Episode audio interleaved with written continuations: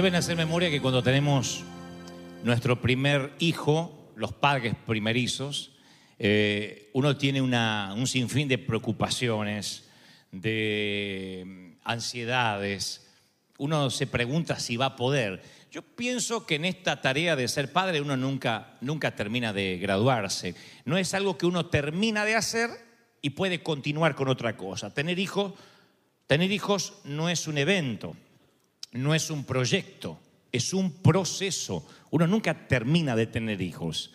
Tal vez algún día te toque tener 70 años, tu hijo va a tener, no sé, 40, 50, y aún así vas a decir, ay, no me vino a saludar, no se acordó de esta pobre vieja, porque las madres siempre van a psicopatearnos hasta que les toque bajar a la tumba. Entonces, el hijo siempre va a ser hijo, independientemente de la edad. Eh, la, la mamá y el papá siempre van a necesitar de los abrazos. Eso tiene que ver con que tener hijos es un proceso que nunca, nunca acaba. Y este proceso de tener hijos habla mucho de la naturaleza de Dios. ¿Por qué?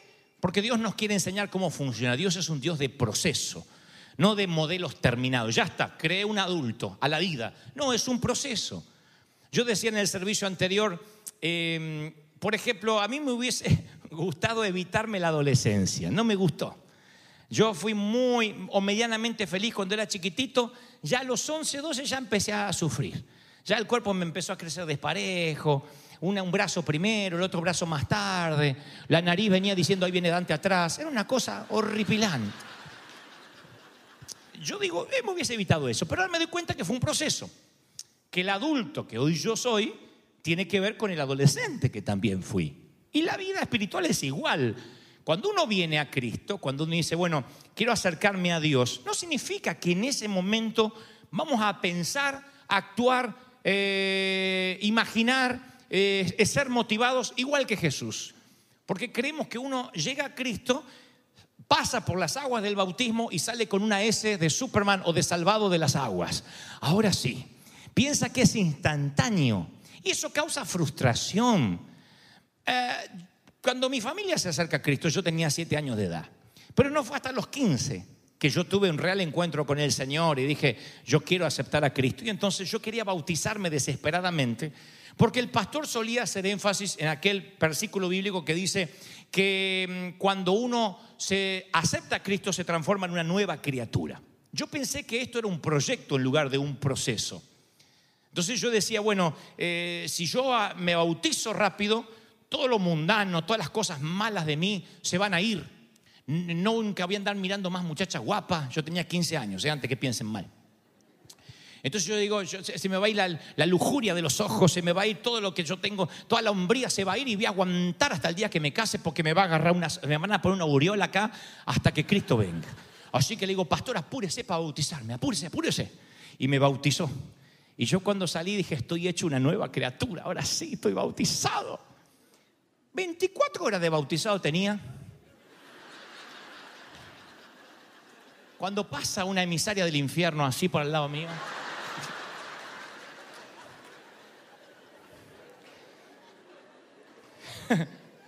y yo me frustré porque yo pensé que cuando uno salía de las aguas del bautismo, ¡oh! era una nueva criatura, o sea, hay cosas que no te pasaban. Pero después me di cuenta que el cambio iba a tardar, que no era algo instantáneo, que cuando Dios nos va a cambiar, tiene su propio calendario. Y nosotros, la cultura occidental, somos una cultura de proyectos, somos una cultura de metas. Eh, en 21 días y recupere la figura que tenía a los 15 años. Y uno compra y está contando los días, hoy es 21, 21, a veces se te va la grasa. Uno quiere ver resultados. Todo es con resultados. Si no hay resultado, uno se frustra. Y no es algo malo necesariamente. Pero uno tiene prisa por cambiar. Y ah, nos cuesta entender que estamos en desarrollo siempre, que esto es una relación con Jesús. Es una progresión de cambio, es una progresión de crecimiento. ¿Cuándo va a terminar? Al fin de nuestras vidas. No va a terminar esto. No hay un momento que diga, pero, por ejemplo, Dante, para Navidad, ¿usted cree que yo voy a ser santo? No, vas a seguir luchando. Porque eso es la vida. Hay gente que va a seguir luchando y va a sentir que está creciendo, otra vez se va a sentir que es errático, porque así es la vida. Así como la vida, que no es una línea recta, la vida con Dios tampoco es de A hasta la B, sino que es errática. Hay momentos que uno se siente un titán y hay momentos que uno se siente apichonado. Eso es la vida. Hay de los que en este momento están aquí y dicen, sabes, yo no soy feliz. No estoy bien con las decisiones que he tomado. Otros dicen, yo siento que un hábito me domina y me da bronca que me domine. Y yo estoy viniendo a la iglesia y me siento un fraude, un embustero. Siento que no estoy cambiando. Y es porque hay un subconsciente que nos dice que el Señor nos salva, muere en nosotros en la cruz, paga el down payment, el primer pago, y las cuotas las vamos pagando nosotros. Como que el Señor dice, yo te salvé, pero después intenta perfeccionarte, intenta ser mejor todos los días, y uno intenta y no puede, y se frustra, porque sabe que no lo está logrando.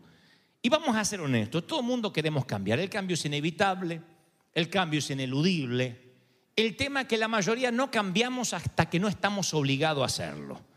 Hasta que el médico no te pone entre la espada y la pared, no cambias. Si usted no sale a caminar, se muere. Y ahí algunos salen a caminar. Otros no cambian su manera de administrar el dinero hasta que se endeudan, van a collection, les llega la carta del banco que le van a quitar la casa. Y entonces dice, tengo que cambiar, me tengo que administrar mejor. No deberíamos, no debimos haber ido a Hawái. No teníamos que haber ido de vacaciones, vieja. ¿Viste? Compramos un auto que no, no podemos pagar. Lo piensan después que se meten en el lío. Y entonces tienen que cambiar, tenemos que cambiar, presentar quiebra, eh, reorganizar las finanzas, no sé, hacer un montón de cosas que debieron haber hecho antes. Pero ¿para qué esperar el infortunio? ¿Para qué esperar que te pase una crisis? Eso se llama aprender por las malas. Eso es un patrón universal humano. Aprendemos por las malas si no, no cambiamos. Pero el cambio es bueno, el cambio es necesario, el cambio es inevitable. Pero esta es la pregunta del millón de la mañana y présteme mucha atención. ¿Para qué queremos cambiar? Le pregunto a los que tienen a Cristo en el corazón, los que se consideran cristianos, ¿para qué queremos cambiar? No tienes que responderme, pero yo sé que a tu mente lo primero que viene es, bueno, yo quiero cambiar para agradarle al Señor. Esa es la respuesta evangélica, yo quiero agradar para agradarle a Él, por eso quiero cambiar. O sea que no le agradas. Te salvó de lástima. Dijo, ah, me sobra un poco de sangre, voy a morir por este desgraciado, no me agrada, a lo mejor va cambiando. Y Dios dice, no, yo ya sabía cómo eras y sabía en lo que me metía cuando te perdoné. Yo sé que eres imperfecto, no calificas y así te amo. Así eres, eso eres. Pero uno empieza a meterse en el estrés, yo tengo que agradar a Dios. Y pensamos, para ir a la iglesia yo tengo que ser una persona que ora. Para, si, si diezmo más, si ofrendo más, si me congrego más, si ayudo más a los pobres, Dios me amará más. Y eso es una bobería. Dios no te va a amar más de lo que ya te ama. Dios no te va a perdonar más de lo que ya te perdonó. Dios te ama tal y como eres. Tú dices, de verdad, y si tienes dudas, mira al que está al lado, a ese también lo ama. Con esa cara, lo ama. Ahora imaginen que Cristo muere por nuestro pecado para que después tú, como si fuera un libro de autoayuda, intentes agradar a Dios. Entonces decimos, bueno, ahora ya soy cristiano, ahora tengo que vivir en santidad. Y llegan los pastores y nos dicen, ahora usted no ande en pecado, no se anda acostando con cualquiera, no ande mirando, los jóvenes andan, oh Señor, porque como se viste en la mujer ahora tienen que estar mirando así, ah Señor. No sé si tienen memoria, si alguna vez fueron al zoo, al zoo, zoológico, ¿habrán, visto los monos cuando se despiojan? Los monos hacen esto, así y se lo... Dice, ay, qué higiénicos que son. Ahora, yo me congregué en iglesia donde empezaba el servicio y decía, a ver, busque el piojo ajeno. Y estaban todos, "Mm, me parece que está en pecado. Mm, sí, o también, ah, usted no está orando y usted tampoco. Ay, mira la falda que usa esta. Entonces nos despiojamos el uno al otro. Íbamos a la iglesia para despiojarnos. Y el que estaba acá arriba decía, a ver los piojosos. Vamos a limpiarnos ahora. Mm, aquel está divorciado, aquel se está por divorciar. Mm, tiene problemas con el hijo. Y buscábamos los bichitos el uno al otro. Yo me acuerdo que eso pasaba en el sur, pero es horrible cuando pasa en una iglesia. Cuando creemos que venimos a la iglesia para ver el error ajeno o pasarnos la vida para ver nuestro propio error. Uno se pasa la vida tratando de ver los errores diciendo tengo que ser mejor para que Dios me ame, pero eso nunca va a ocurrir en este planeta. Nosotros creemos que si somos más limpios, Dios nos podrá usar más. Decimos, yo voy a ser más eficaz si me quito esto de encima. Y yo quiero que aunque pasen los años, no te olvides lo que te voy a decir ahora. Deja que Dios haga contigo lo que quiera hacer, sin importar en qué parte del proceso te encuentres. ¿Me oíste? Si esperas ser perfecto para ayudar a alguien, para bendecir a alguien, te vas a pasar la vida y los piojos no se van a terminar de salir nunca. Cada vez que te veas al espejo te vas a ver piojo. El hermano va a ver tus piojos y nunca vas a ser perfecto. ¿Cómo hacemos para que alcance la perfección y a partir de ahí sirvas a los demás? Eso sería como decir, a ver, buscamos matrimonios perfectos para que puedan aconsejar a las parejas que están en problemas, pero si no tienen perfección, no pueden aconsejar. ¿Quién aconsejaría? Nadie. Qué linda la hermana que es honesta. No somos perfectos. Así que tienes que permitir que Dios te use. Y no importa en qué parte del proceso te encuentres. Si no, nunca haces nada. Y eso no te aleja de Dios. Dios te ama tal y como eres. No te lo olvides nunca. Así. ¿Sí? Así te ama. Así tal cual. Entonces, claro, yo, yo había escuchado que de modo que si alguno está en Cristo, nueva criatura es. Y cuando salí de las aguas del bautismo y yo me vi que, que las cosas no habían cambiado, que seguía teniendo tentaciones, yo me frustré. Y tal vez te pasó lo mismo. Leíste, por ejemplo, en Efesios 5 que hay que amar a tu esposa como Cristo amó a la iglesia. Dice, oh, Dios me tocó, voy a amar a mi esposa. Y esto lo voy a decir finamente para que nadie se sienta aludido. Casualmente tu esposa no es una mala mujer, pero le pegó un rayo en una tormenta eléctrica después de casado. Y a veces tiene un otro que otro cortocircuito. No para un divorcio, pero sí para que te pegue un buen patadón. Y, y tú vienes a la iglesia y dice que hay que amar a, a- la esposa como Cristo amó a la iglesia y vas y con un ramo de flores y ese día ni mira las flores. Tu esposa está con la cara transformada y te das cuenta que por tener a Cristo no haces el amor lujuriosamente arriba de la cocina con la palabra de Dios ahí iluminándote desde la nevera. No. Sigues con la vida real y con la esposa electrocutada. y te frustras. Es que yo no tengo un matrimonio en Cristo, ¿por qué sigo teniendo problemas? Si vamos a la iglesia, ¿por qué seguimos discutiendo? Te frustras. Dice, para mí que falló el bautismo, el agua no estaba tan limpia, agarré los pecados del gordo anterior.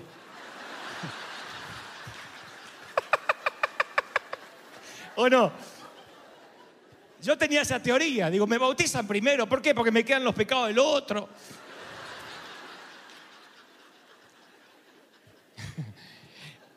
Alguien te hizo, otro ejemplo, alguien te hizo daño una vez, ¿no? Y escuchas en la iglesia que tienes que perdonar. Que, que cuando no perdonas en realidad eres el guardia de una prisión. Entonces un día dice, me voy a liberar a pesar de, de la fregada que me hizo este, lo voy a perdonar porque tengo que ser libre. Tú lo perdonas, dices, qué bueno, qué bueno, estoy creciendo. Y un día te enteras que ese que te hizo la cosa fea le empieza a ir bien. La green le llega al desgraciado.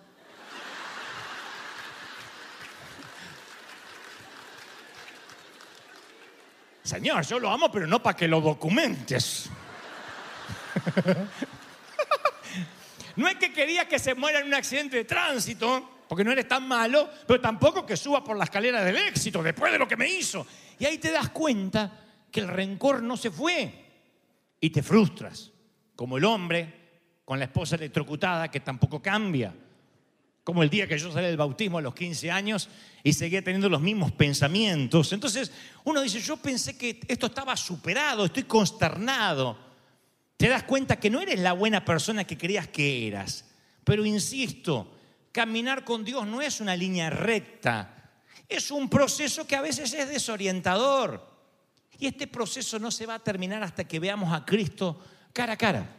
No se va a terminar. Entonces, si hay días que te sientes eh, demasiado sucio, sientes que no eres higiénico espiritualmente, que metiste la pata, lo único que tienes que hacer es, Señor, sálvame, porque la palabra dice que la salvación no fue por lo- solamente en el pasado, sino en el presente y en el futuro. Dios te salvó ayer, Dios te salva hoy y te volverá a salvar mañana. Él se empecinó con tu vida y no te deja hasta que no haya hecho contigo lo que iba a hacer. Miren, ¿qué pasa con esto de la vida cuando, cuando uno siente que, que- que no avanza? A mí me sucede que hay algo con lo que yo lucho siempre y es que en la vida adulta he aprendido que antes de relacionarte con alguien, asociarte con alguien, subir a alguien a tu nave, alguien de, que va a compartir el resto de tu vida de alguna de las formas, siendo un empleado, un socio, lo que sea, o siendo parte del liderazgo, siempre hay alarmas que te avisan. Dios siempre te muestra lo que esa persona podría ocasionar a tu vida. Y esto no es ser místico. Eso es el Espíritu Santo. No hablar en lenguas, ser místico. El Espíritu Santo lo que te ayuda es a darte discernimiento. Lee los corazones de la gente. Haga memoria si acaso no tengo razón. No puede ser que digas, me casé, era un dulce y después se me hizo un hombre golpeador. Tuviste que haber visto alguna alarma en el noviazgo. Capaz que nunca te levantó la mano, obviamente, porque lo hubieses mandado a pasear. Pero estoy seguro que en algún momento notaste en el noviazgo que fue demasiado celoso, que te agarró del brazo demasiado fuerte, que te dijo, ¿por qué te ríes así? No andes con esa gente. Tuvo que haber alguna alarma. Traza la línea de puntos hacia atrás y te vas a dar cuenta que Dios ya te había avisado y te había dicho, danger, danger, danger, danger. Yo me acuerdo de alguien que teníamos en el equipo, en el ministerio, que el día que lo conocí, empezó con una mentira, siendo cristiano, una, gran, una mentira estúpida encima. No tenía que mentir. Pero lo descubrimos en una mentira burda. Y yo ignoré esa alarma y lo subí a bordo en el ministerio. Y luego me mintió sistemáticamente todo el tiempo que estuvo conmigo. Siempre lo primero que le salía era una mentira. ¿Desde dónde estás? "Eh, en la oficina. Y no estaba en la oficina. Tenía un problema con la verdad. No podía, era mitómano. Y yo lo había visto antes de subirlo a bordo. Quitarlo me costó dinero, me costó tiempo, frustración, porque me vivía mintiendo, era parte de su estilo. Lo primero que te decía era una mentira y después pensaba la verdad. Pero primero le salía la mentira. Y yo no podía decir, ay, me engañaron. No sé, cuando lo vi de repente me engañó. Yo digo, algo te tuvo que haber alertado antes. Algo tuviste que haber visto antes para meterte en ese lío. Y ese es mi problema. Muchas veces yo digo otra vez. Pero si yo lo vi, ¿por qué apagué las alarmas? Pero siento que Dios me dice, no, ahora te estás dando cuenta más rápido. Antes eras un necio. Ahora estás aprendiendo a leer las alarmas. Aunque crees que estás dando vuelta en círculo, ya no estás en el mismo nivel. Aunque el cambio todavía no está en la superficie, no significa que no se esté produciendo. Y esta es la palabra que te voy a regalar. Aunque sientas que tu vida es igual, que sigues tropezando con la misma piedra, de verdad, te digo de parte de Dios que me envía que te diga esto, tranquilo, estás en proceso y ya no vas a sufrir tanto como la primera vez. Tu umbral de resistencia es mayor. Alguien tiene que decir amén si lo cree. Tu umbral es mayor. Entonces voy a culminar con esto. Hay un mantra popular que nos dice, termina lo que empiezas. Y ahí es cuando uno se frustra. Es que quiero ser más perfecto. Tú no vas a terminar lo que empezaste porque primero que esto no lo empezaste tú, lo empezó el Señor. La Biblia dice que Él envió a su Hijo cuando todavía eras pecador y murió por ti. Entonces tú no puedes terminar lo que no empezaste, el Señor lo va a terminar. No te frustres. No te estoy diciendo, bueno, vive una vida liberal y no importa. Lo que digo es, por favor, nunca creas que está en tela de juicio lo que Dios te ama. Él te ama. Escuchen, jóvenes, Él los ama. Así, con esas hormonas en ebullición. Con esos pensamientos. Dios te ama tal y como eres. No tienes que cambiar para que Él te ame, pero tienes que entender que va a haber cambio. El cambio duele, pero es un proceso. Vas a sentir que estás en círculo, pero eso es la vida. Nadie dice, ya aprendí, no me equivoco más. Ojalá, ese es el principio de la sabiduría. Pero la vida es aprender. Y la vida es que somos gente imperfecta, gente rota, en un hospital, en proceso de cambio. Estamos rotos. Así llegamos. Y así nos ama el Señor. Y Pablo dice, la manera que recibieron, de la manera que recibieron a Cristo Jesús, vivan ahora en Él. La religión nos dice, vivan para Él. Y la Biblia no dice que vivas para Él. Ahora que eres cristiano, vive para Él. Sé perfecto, sé santo. No, vive en Él. No es un mandato, es una invitación. Si conoces a Jesús, tienes el privilegio de vivir en Él. ¿Cómo vives en Él diciendo, Señor, este soy? Llegas a la noche, metiste la pata y dile, Señor, te pido que me salves, te pido que me perdones. La sangre de Cristo no coaguló, no se secó, sigue siendo fresca para perdonarte todavía y está disponible. Alguien tiene que celebrar con felicidad. Por eso, por eso Pablo dice, confirmados en la fe, llenos de gratitud. ¿Cómo vas a estar agradecido si estás frustrado porque no eres santo ni eres puro? Lleno de gratitud. Que estés luchando no significa que estés distante de Dios. Esto no es un destino, esto es un viaje por Dios. Lo que hubiese pagado porque alguien me lo hubiese dicho cuando yo era un muchacho. Lo que hubiese dado porque el pastor me dijera, Dante, así, imperfecto como eres, Dios te amó. Estoy seguro que habría aceptado el cambio y los procesos. Pero siempre me sentí indigno, ¿saben? Siempre. Pero de pronto entiendo de que lo que el Señor me dice es que siga caminando, que dé otra vuelta.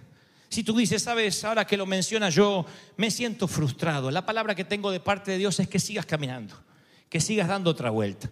En la película de Robert Zemeckis, Castaway o Náufrago, interpretado por Tom Hanks, está ahí perdido en la, en la isla solo. Y él cuando logra recuperar su libertad, porque construye un, una suerte de, bote y sale una balsa y sale de la isla, le dice a su amigo, ¿sabes? Cuando estaba en la isla pensé que me iba a morir. Y luego una mañana la marea trajo una suerte de vela y salí de ese sitio y aquí estoy en Memphis otra vez respirando. Y cuando estaba en esa isla solo tenía una premisa, sabía que tenía que seguir respirando. No sé por qué, pero supe que tenía que seguir respirando y mantenerme con vida. Y esa es la misma palabra que Dios te dice esta mañana. Tú dices, sabes, está terminando agosto y no me siento mejor persona que lo que era en enero. No soy mejor persona que hace un año atrás. Dios me dice que te diga, da otra vuelta más. Continúa respirando, mantente vivo, ¿Qué es lo único que tienes que hacer, que tienes que hacer. El proceso, el cambio tiene que ver con Dios. Él te va a fortalecer y la gracia que te trajo a la salvación es la que te va a mantener hasta el día en que te toque partir. Es el Señor. ¿Están sintiendo esa libertad, sí o no? ¿Tienen dudas? Solo lean la Biblia y van a ver que este es un libro de canallas. No les gusta a los pastores cuando yo digo esto, pero yo veo siempre aquí gente imperfecta. Veo gente que Dios, a pesar de los problemas que tenían, a pesar de lo canallesco que eran, Dios hizo cosas con ellos y a través de ellos. Esta no es una Biblia de gente santa. Pedro era un bravucón. Pedro era casi un hispano, abrí boca, no pensaba, metía la pata. Pedro negó a Jesús y Jesús le dice, ¿me amas? Yo no hubiese llamado a alguien a mi barca, a mi navío, no hubiese asociado a alguien a mi negocio, a alguien que anoche me traicionó y me negó. Jesús le dijo, ¿aún me amas? Vamos, Y no habló de su error, no habló de su equivocación, simplemente dijo, ¿me amas? A ver si te pensabas, Pedro, que porque habías caminado tres años conmigo ya estabas listo. No estabas listo, estás en proceso. Y tú estás en proceso. Entonces no seas tan duro contigo. Estás cambiando, eso es la vida, estás cambiando. Yo me reconcilié con que Dios ama a este flaco como es. No tengo lo necesario ni lo que hace falta para que, por ejemplo, Dios me preste vuestros oídos esta mañana. Sin embargo, Dios lo hace. No sé por qué, pero lo hace.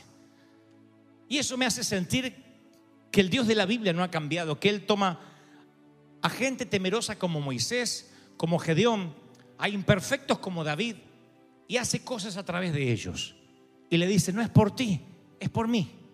Dios te va a usar a pesar de los errores, a pesar de que pasaste por las tierras del divorcio,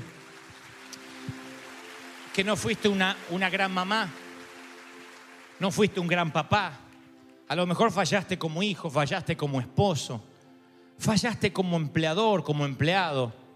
A lo mejor siente que no encuentras tu lugar en la vida y ya tienes 40, 50, qué sé yo cuántos. El Señor me dice que te diga, no se trata de ti, se trata de mí.